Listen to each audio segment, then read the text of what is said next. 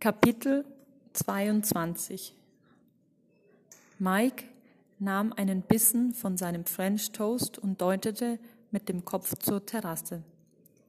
John und Jessica scheinen sich sehr gut zu verstehen. Emma trank einen Schluck Saft. John ist witzig und er ist nett. Casey strich Emma mit der Hand über die Haare. Jessica ist auch nett. Warum hat sie vorhin geweint? Sie hat vergessen, wie man spielt, antwortete Casey. Vielleicht könntest du ihr helfen, sich, sich daran zu erinnern, sagte Mike zu Emma. Du bist doch wirklich gut im Spielen. In Ordnung. Was möchte sie gerne spielen? Ich weiß es nicht genau, sagte Casey. Ich glaube, sie weiß es selbst nicht. Sie hat allerdings erwähnt, dass sie früher gerne geschaukelt ist. Vielleicht könnten wir zu den Schaukeln bei der Lagune, vielleicht könnten wir sie zu den Schaukeln bei der Lagune mitnehmen. Das sind fantastische Schaukeln. Man kann sie sogar verdrehen und sich wieder ausdrehen lassen. Dann wirbelt man ganz schnell im Kreis herum. Mike schmunzelte.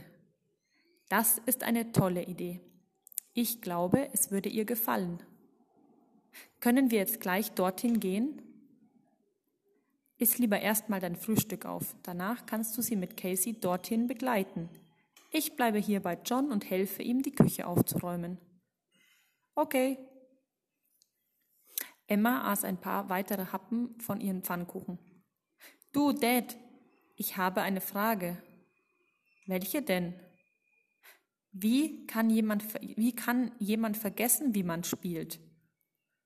Mike schmunzelte erneut.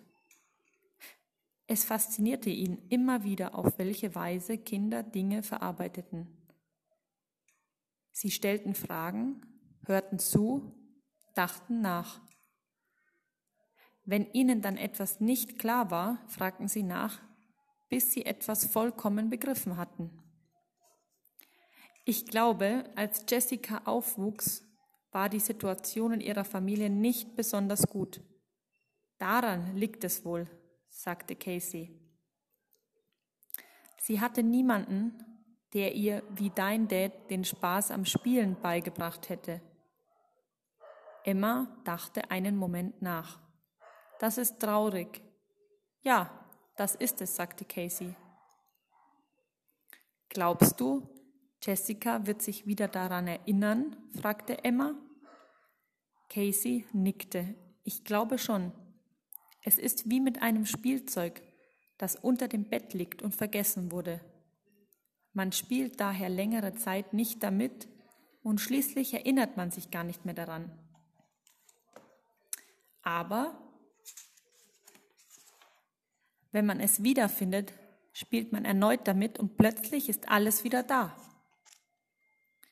Man erinnert sich daran, wie viel Freude so ein Spielzeug einem bereitet.